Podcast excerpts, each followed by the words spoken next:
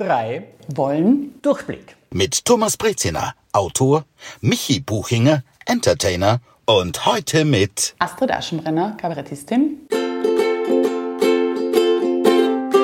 Astrid, schön, dass du heute dabei bist und äh, bei uns und das Thema bringst du diesmal mit. Bitte. So ist es. Ich habe ein Thema mitgebracht, das mir persönlich sehr am Herzen liegt, ähm, weil ich es selbst schon durchmachen musste oder durfte eigentlich, möchte ich dann zum Schluss auch sagen. Ähm, und zwar das Thema Burnout. Oh, ja, ja ein Brocken. Das ist, äh, das ist ein großes Thema.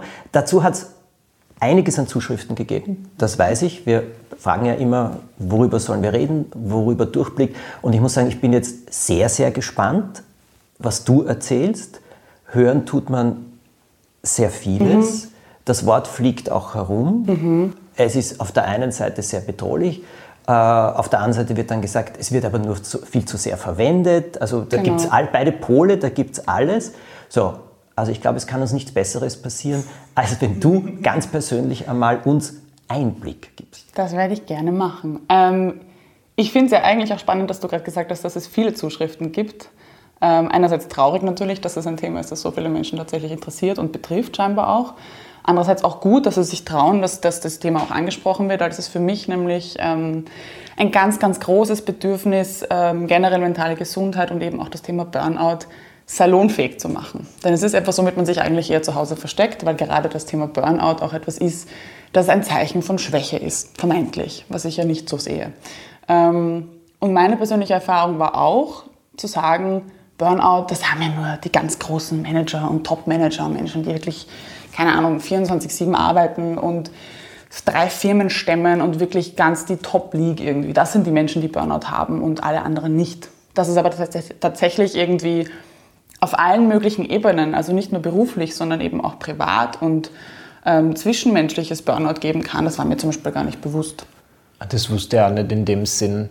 Mhm. Und es ist ja wahrscheinlich, du also hast angesprochen, dass es ähm, quasi mit Vorurteilen mhm. verbunden ist. Aber was wären die Vorurteile? Weil wenn ich höre, jemand hat Burnout, dann würde ich, glaube ich, im ersten Moment nicht sagen, ach.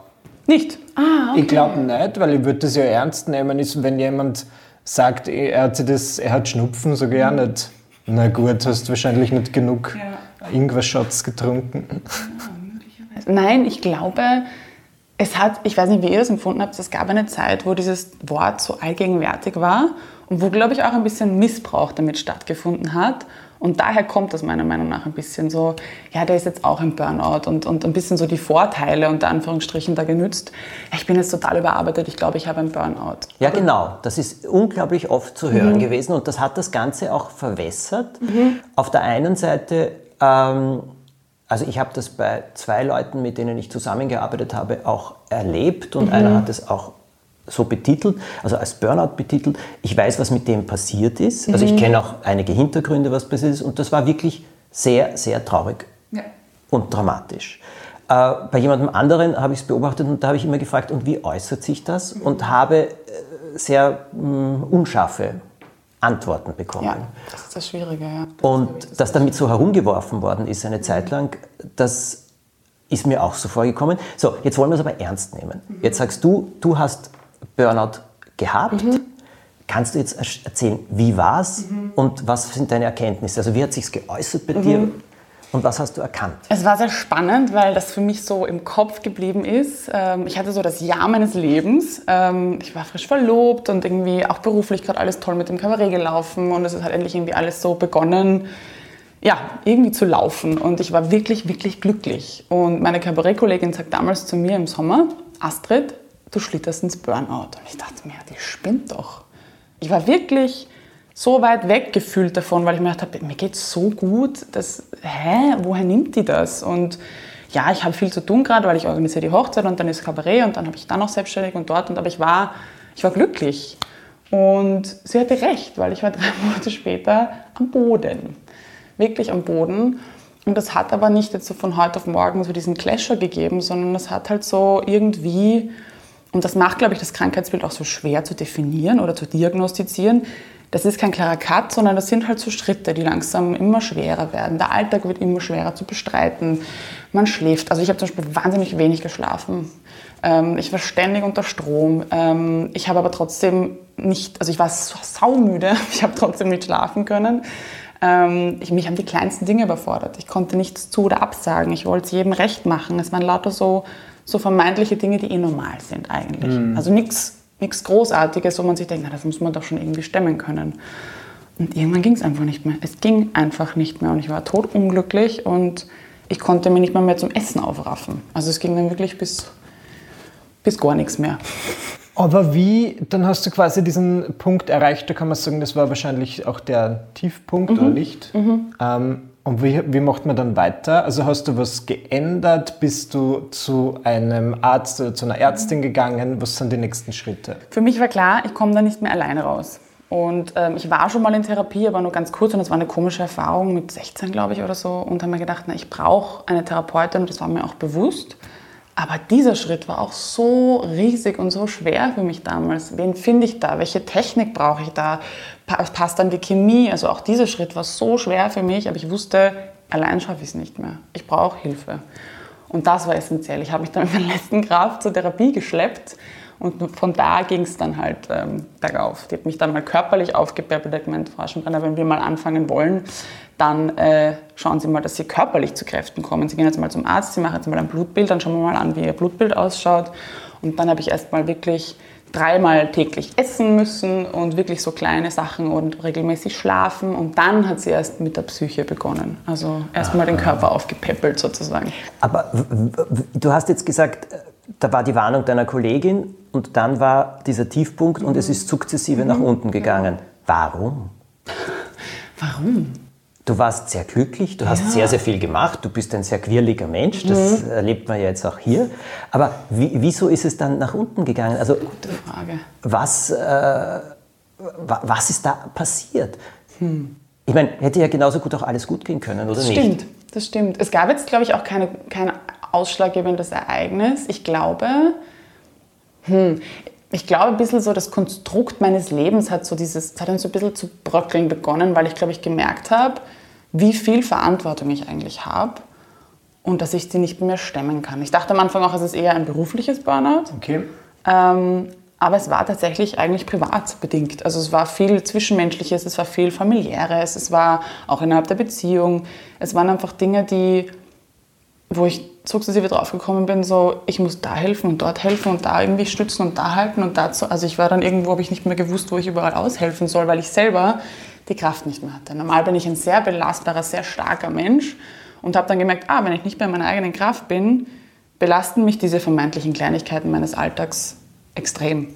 Und da ist mir erst bewusst geworden, was ich eigentlich alles so stemme jeden Tag. Also ich glaube, es war eigentlich mein normales Leben, das mir dann irgendwie so auf den Kopf gefallen ist. Ist das, kann man das äh, bezeichnen als eine Überforderung? Ja, absolut. Aus vielen kleinen Teilen? Ja.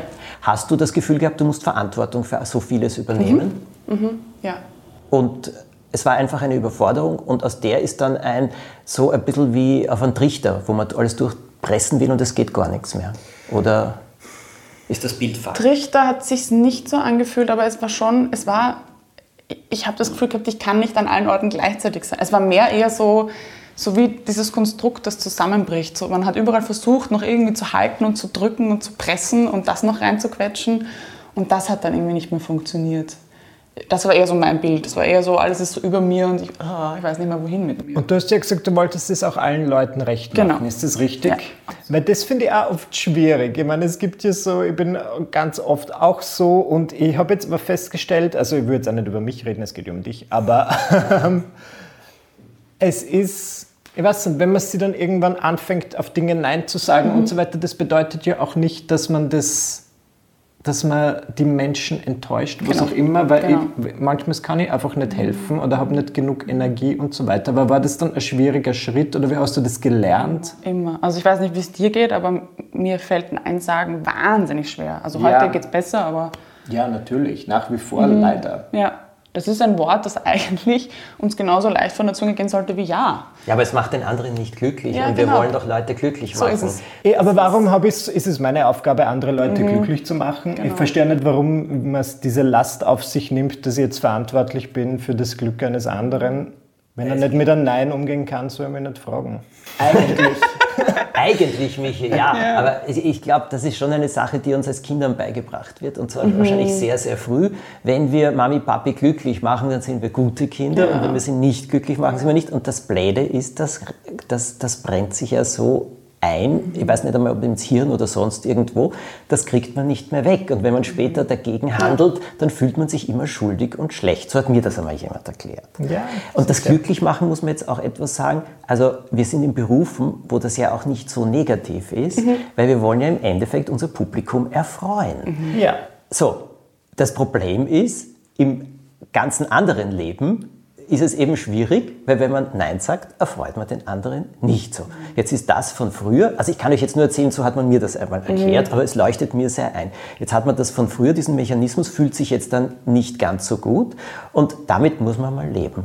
Und ich glaube, das ist die große Herausforderung. Ja, auf jeden Fall. Und ich glaube, wenn du mit dir selber auch nicht im Reinen bist oder selber nicht weißt oder deine Stärken nicht kennst, dann ähm, suchst du dir, glaube ich, einfach auch Bestätigung dadurch und, und versuchst es eben allen recht zu machen. Weil wenn du selber, glaube ich, gestärkt bist und gefestigt bist mit dem, was du tust und was du schaffst, und einfach sagst du, nein, das geht sich bei mir jetzt einfach nicht aus.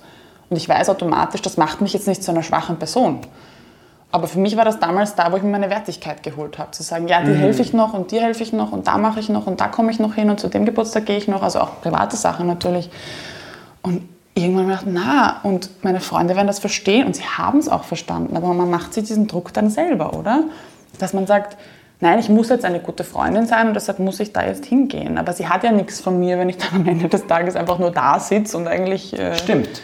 Stimmt, genau. Was ist der Mehrwert dahinter? Und deine Kollegin hat das erkannt, bevor ja. du es erkannt hast. Wieso? Das weiß ich bis heute nicht. Wir haben leider keinen Kontakt mehr. Aber äh, ich weiß es. Ich, ich meine, ich glaube, ich würde es jetzt auch erkennen. Von außen ist es ja oft leichter, finde ich, zu sehen, wenn jemand da komplett äh, am Grundeis geht, wie man so schon sagt. Aber ähm, kann es sein, weil es dich zerspragelt hat, ja, wie es so schön heißt? Ja, ich glaube Was heißt denn das? Nach allen Seiten, so wie sie es vorher gezeigt hat. Sie hat ja. die ganze Zeit gezeigt, Verstehe. weißt du, ja, ja, wie eine Decke oben halten. Das ist wie Indiana Jones. Ja. So, so eine Wabendecke und immer ständig kommt irgendeine Wabe oh runter Gott. und du versuchst die so nächste zurückzuhalten. Ich, ich war Indiana Jones. und was ist jetzt, jetzt springen wir aber noch einmal zurück. Du hast es erkannt. Mhm. Du hast, passt bei einer Therapeutin, mhm. du hast dich, also, äh, wie heißt das schön, klinisch durchuntersuchen ja. lassen. Hoffentlich war alles in Ordnung. Mhm. Äh, und was ist dann passiert? Also was, was hast du dann erfahren über dich in der mhm. Therapie, was jetzt das auch verändert, also was das verändert hat? Mm, es ist ein sehr, sehr, sehr äh, langwieriger Prozess, was für einen Menschen wie mich sehr schwierig war, weil ich sehr lösungsorientiert bin und sehr schnell Ergebnisse sehen wollte und ähm, keine Geduld habe. Aber ich habe gewusst, es geht nicht anders. Ich, es muss jetzt da durch, weil es gibt keinen Plan B hier. Ich muss das jetzt durchsitzen. Und das waren halt wirklich Babyschritte. Das war eben, wie gesagt, am Anfang hat sie gemeint, ihre Aufgabe ist jetzt einfach mal nur dreimal täglich essen. Ich dachte mir so, okay, dann mache ich das jetzt mal. Und dann habe ich damit begonnen, dann war ich einfach bei Kräften. Und es sind wirklich so Kleinigkeiten, ausreichend trinken, ausreichend essen, ausreichend schlafen. Damit kann man schon selber so viel mehr bewirken, weil mein Gehirn natürlich keine Entscheidungen mehr treffen konnte, weil es einfach im absoluten Notstand war und Mangel und nur noch die notwendigsten Dinge irgendwie machen konnte. Und das war dann echt so ein, wie ein Aufwachen. Und ich habe immer mehr, ich habe auch nicht gearbeitet dann, ich konnte auch nicht mehr arbeiten, haben meine Eltern mich unterstützt, Gott sei Dank. Und dann irgendwann habe ich gemerkt, okay, es ist besser. Dann habe ich irgendwie geringfügig angefangen zu arbeiten, um damit zu testen, wie ist das so, bin ich wieder belastbarer. Also es waren wirklich so kleine Schritte zurück in den Alltag. Ich bin auch in eine neue Wohnung gezogen, weil ich auch nicht mehr die alte betreten konnte, weil das sofort wieder alles in mir zugeschnürt hat, die Kehle und ähm, habe mich von meinem Verlobten damals auch getrennt. Also wirklich, es war ein richtiger Cut und ein richtiges Neugehen lernen. Es war ganz, ganz neues Kapitel, was, was sehr lang gedauert hat. Und ähm, wenn ich heute zum Beispiel wieder solche Sachen merke, also ich habe so diese Alarmsignale, die mich an damals erinnern. Und das ist so, was mir heute hilft aus der Therapie, wo ich weiß, ah, es geht wieder in diese Richtung. Und jetzt kann ich auf die Tools meiner Therapie zurückgreifen, dass es da nicht mehr zurückgeht. Weil mein Wesen kann ich nicht ändern. Ich werde immer so bleiben. Aber ich kann damit lernen, umzugehen und ich kann lernen, das zu umgehen. Und ähm, die Therapie hilft mir da einfach, das ja, mein Leben lang zu, zu begleiten und besser zu machen. Das heißt, du glaubst, es könnte dir nicht noch einmal passieren? Es war tatsächlich Anfang des Jahres, hat sich so angefühlt, als würde ich da wieder hinschlittern. Ähm, und das war nicht so, weil ich diese ganzen Tools habe. Ich wüsste, hätte ich es damals nicht gehabt, hätte ich es jetzt Anfang des Jahres gehabt, ganz sicher. Aber du hast quasi gelernt, deine Trigger zu erkennen genau. oder wie auch immer man das nennt. Genau. Aber jetzt, damit man sich das, auch, ich hoffe, das ist nicht zu intim, aber was wäre so ein typischer, was ist ein Auslöser oder was in welchen Situationen, oder wie merkst du, das ist vielleicht besser, wie merkst du, okay, jetzt, jetzt ist bald wieder soweit? Ein großes Warnsignal bei mir ist Schlaf. Also okay. wenn ich merke, es rattert und ich wache in der Nacht auf und ähm, das geht wieder alles, da merke ich, ups, ich kann nicht zur Ruhe kommen, das ist ganz gefährlich. Also das sind für mich so, das ist für mich ein großes Warnsignal. Ähm, oder wenn ich einfach auch wieder zwischenmenschlich merke, ich verlange mir zu viel ab, ich kann mich nicht zwölf teilen, es geht einfach nicht. Ähm, ich habe auch die tollsten Freunde, die das einfach verstehen. Also da weiß ich auch, ja, wenn ich einmal Nein sage oder sage, ich schaffe es nicht, ähm, da ist auch ein anderes Verständnis jetzt da und ich weiß, die werden mich nachher immer noch lieben. Das ist auch etwas, mhm. wo ich mhm. einfach sage, ich kann heute nicht mehr. Es geht heute einfach nicht mehr und sage einfach ab. Das habe ich mir auch zum Beispiel angewöhnt, ganz, ganz bewusst.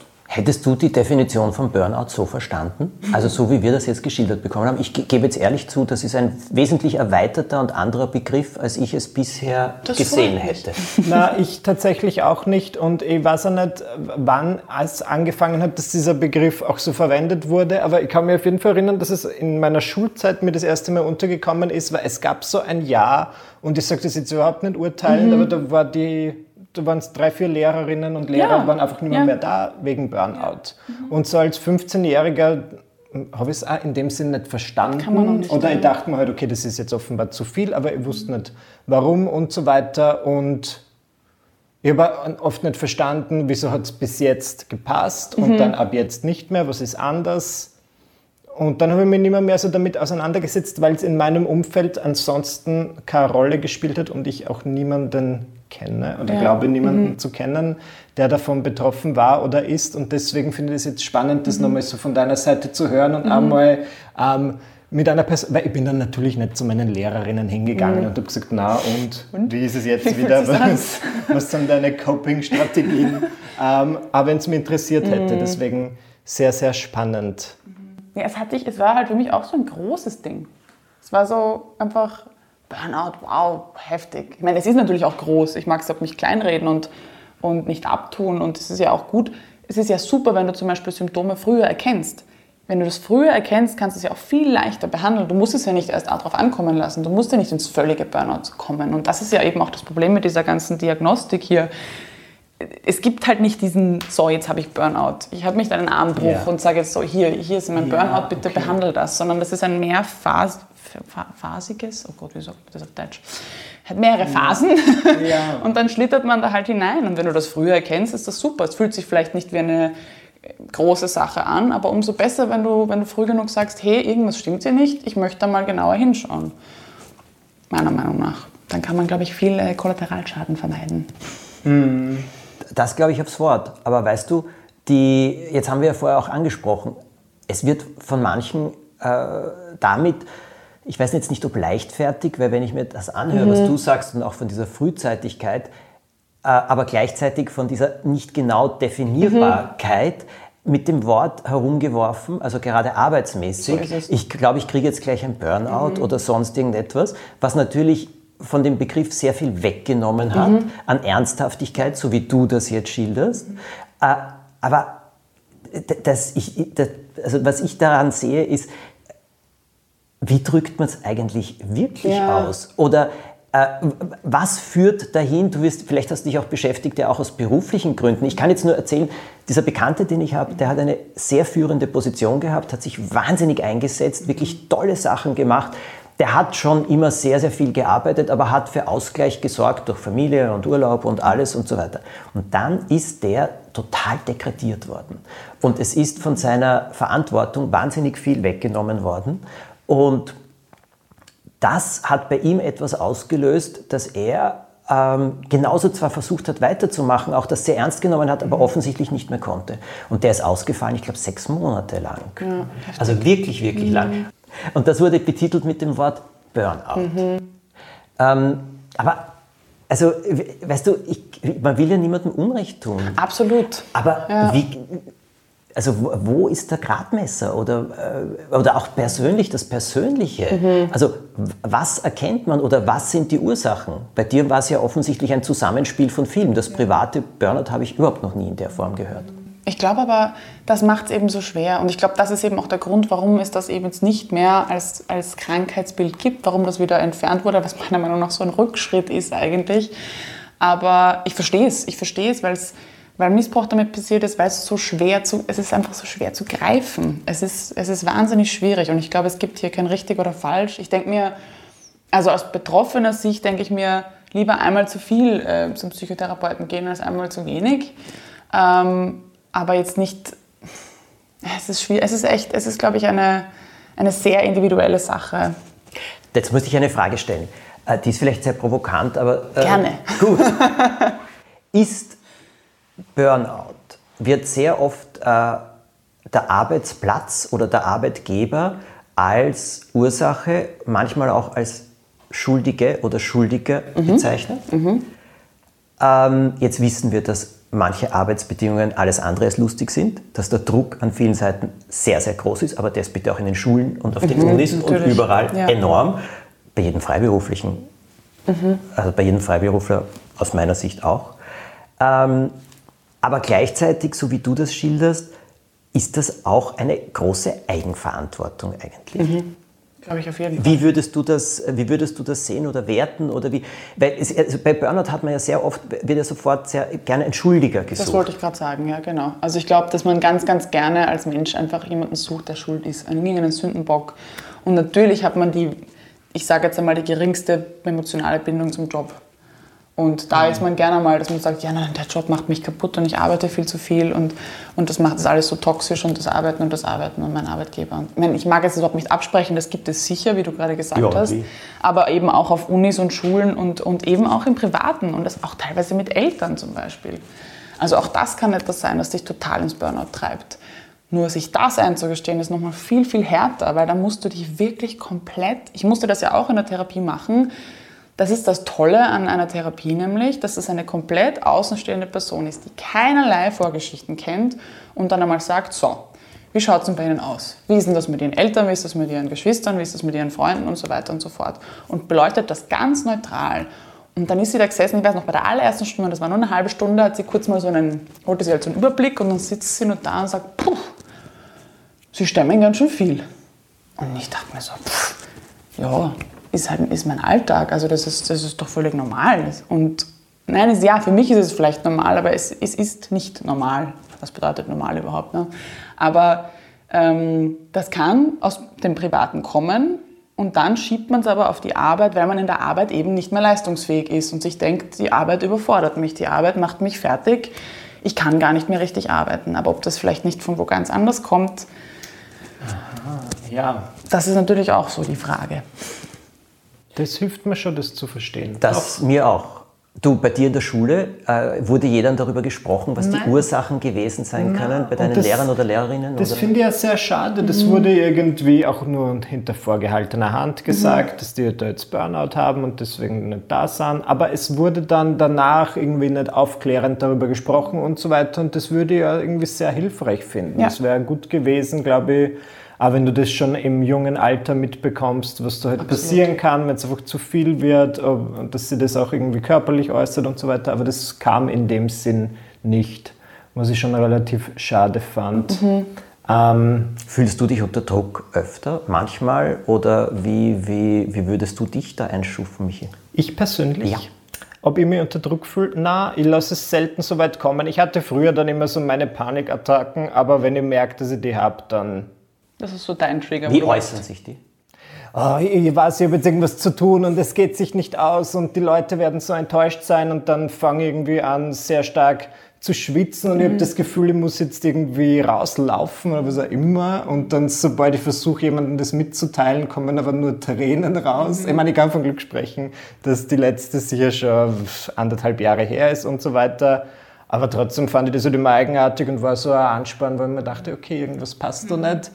Aber es sind dann halt auch immer als Selbstständiger so komplett so, man, man, macht sich dann ja oft selbst die Regeln, zumindest ist das in meinem Alltag so und ich musste lernen. Ich kann mir vornehmen, jede Woche drei YouTube-Videos zu machen, aber wenn ich es nicht tue, komme ich nicht ins Gefängnis.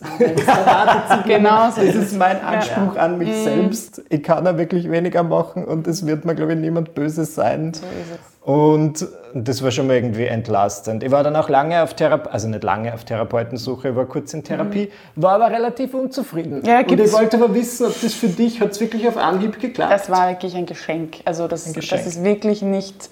Ich kriege ja ganz, ganz, ganz viele Anfragen auch auf Instagram bezüglich Therapie und so weiter, wie man einen richtigen Therapeuten will. Und ich kann da so wahnsinnig schlecht helfen, weil das für mich wirklich, das war ein Glücksgriff, das war eine Empfehlung von einer Freundin, die nicht einmal bei ihr in Therapie war, sondern die nur gehört hat und so. Okay. Und das hat wirklich gepasst und, ich, und das merkt man. Und ähm, deshalb, das ist halt der, das ist der Punkt, glaube ich, in der Therapeutensuche, der so kräftezehrend ist, weil es sein kann, dass du halt vielleicht fünf, sechs Therapeutinnen ausprobieren musst. Ne? Ja. Das ist halt, das ist auch natürlich, das ist kräftezehrend und das musst du jedes Mal deine gesamte Geschichte auf den Tisch kotzen und dann einmal schauen, ob die Chemie überhaupt passt. Und verstehe ich, dass das für viele Menschen einfach ein Staatsakt ist. Ähm, aber wenn es passt, dann passt. Und es kann sich auch ändern. Es kann auch sein, dass du nach einem Jahr merkst, so, das ist es jetzt für mich, ich glaube, ich brauche jemand anderen oder so. Na, ich würde es schon hilfreich finden, wenn ich hier und da, ich will ja nur zum Tratschen hin. Was das ich will bei manchen ja, Leuten ablästern genau. und sagen, ganz ehrlich, was da daheim passiert, finde ich ja ganz gut. okay. Das ist gut, das braucht man. Eine außenstehende Person ist Gold wert, wirklich. ja, du weißt, die Amerikaner nennen es a paid friend. Das ja, super. Und äh, weil im Endeffekt das, was du ja auch schilderst, dieser Abstand, mhm. diese Neutralität den Sachen gegenüber, nicht verwickelt zu sein ja. in deine Geschichte, das gibt ja oft völlig andere Ansichten, so die es. unglaublich hilfreich so sind. Und wenn das Verhältnis mit einem Therapeuten oder mit einer Therapeutin so wird, dass es auch ein bisschen vertrauter wird, mhm. äh, gibt es auch viele, die dir dann die Möglichkeit geben von Anführungszeichen Abkürzungen. Das heißt auf gut Deutsch, sie, sie sehen, wie du funktionierst mhm. oder wie ähm, klar man mit dir sprechen kann. Mhm. Und dann versuchen sie dich jetzt nicht mit tausend Fragen dorthin zu kriegen, dass du die mhm. Erkenntnis hast, sondern sie sagen, können wir es so und so. Ja. Und weil sie wissen, du kannst damit umgehen, aber das ist eine ja. Sache, die kann sich nur aufbauen. Aber das war jetzt hochinteressant, auch was du erzählt hast, weil ich kann dazu nur etwas beisteuern. Ich würde es jetzt wirklich nicht Burnout äh, nennen, mhm. aber ich habe vor, das liegt jetzt schon eine große Weile zurück, bevor ich noch begonnen habe, Bücher zu schreiben, habe ich etwas ganz was anderes gemacht. Ich habe äh, Synchronbücher geschrieben. Das heißt, ich habe amerikanische Serien ins Deutsche übertragen.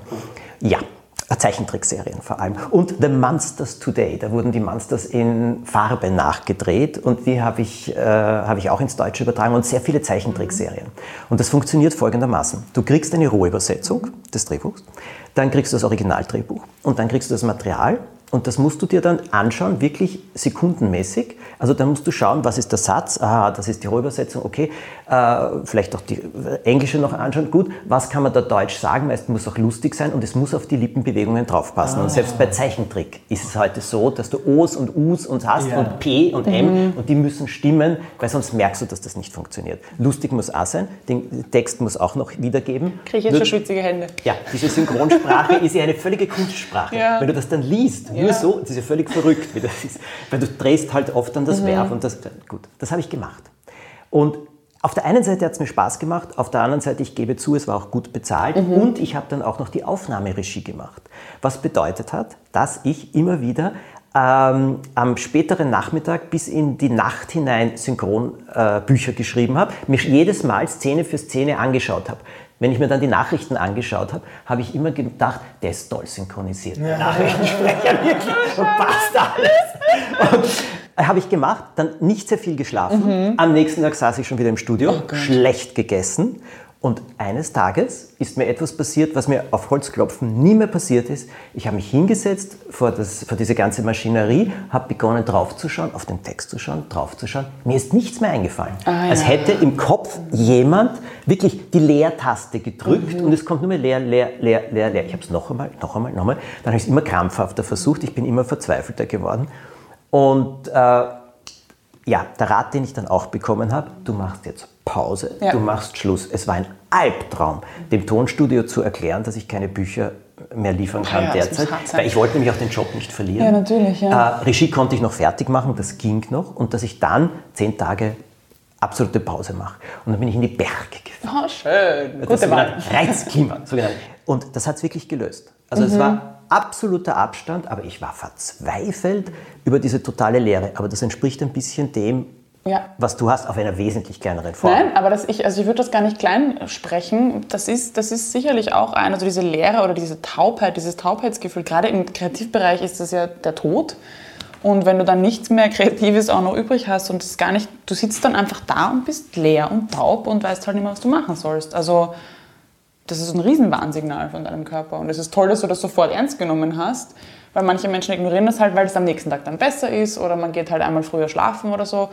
Aber das wird halt dann zum Dauerzustand und irgendwann kann man es dann halt nicht mehr mit zehn Tage Berge retten. Mhm. Und ähm, das ist gut. Das ist gut, dass man da rechtzeitig die Notbremse zieht. Auf jeden Fall. Jetzt als Abschluss heute. Sag bitte, wie würdest du jemandem raten? Oder mhm. was würdest du Leuten sagen, worauf soll man schauen? Wo, wenn man auf sich selber achten will, ohne jetzt mit dem Wort Burnout um sich zu werfen, sondern darauf achten möchte, dass man in diesen Zustand gar nicht hineinkommt oder ihn sehr frühzeitig erkennt. Was glaubst du sind so die wichtigsten Warnsignale, auf die man achten muss? Warnsignale? Also ich würde eigentlich Rückblickend auf deine Geschichte auch. Ich würde schauen, also ich würde mir selbst raten, mehr bei mir zu bleiben. Ähm, das und, so und nein, also ich, ich, führe das schon noch weiter aus, aber einfach zu sagen, ähm, wirklich versuchen mit sich selber und seinem Körper und diesen Warnsignalen, sei das jetzt eben dieses Taubheitsgefühl, sei das Schlaflosigkeit, sei das schnelles Herzrasen oder plötzliches äh, Ausbrechen der Tränen, das sind alles so oder Krankheit. Also wenn man ständig krank ist. Es gibt auch die Menschen, die ständig Grippe haben oder ständig Angina oder das, ich das ist ja alles psychosomatisch. Auf den Körper zu hören und zu merken, irgendwas passt da nicht. Was will mein Körper mir sagen? Sei ehrlich zu dir. Also wirklich nicht sagen, nein, das wird schon, das geht schon und ich muss mich, dieses Erwachsenenleben ist ja oft so, ich muss mich nur von dem zu dem hantieren und dann, wenn es da ist, besser und wenn ich dann aber da bin, kommt das nächste. Also man mhm. hantiert sich so von, von Deadline zu Deadline, statt mal zu sagen, so, es passt irgendwas nicht, mein Körper will mir das sagen. Was will er mir sagen? Und dann einfach ehrlich zu einem selbst sein. Ich glaube, Ehrlichkeit zu sich selbst, das ist sehr, sehr, sehr wichtig. Und die Verantwortung übernehmen und dann einfach zu sagen, ja, Schlussstrich ziehen, Pause ziehen, Stecker ziehen, in die Berge abhauen, zum Therapeuten gehen, was auch immer dir hilft, aber einfach zu sagen, es muss sich was ändern.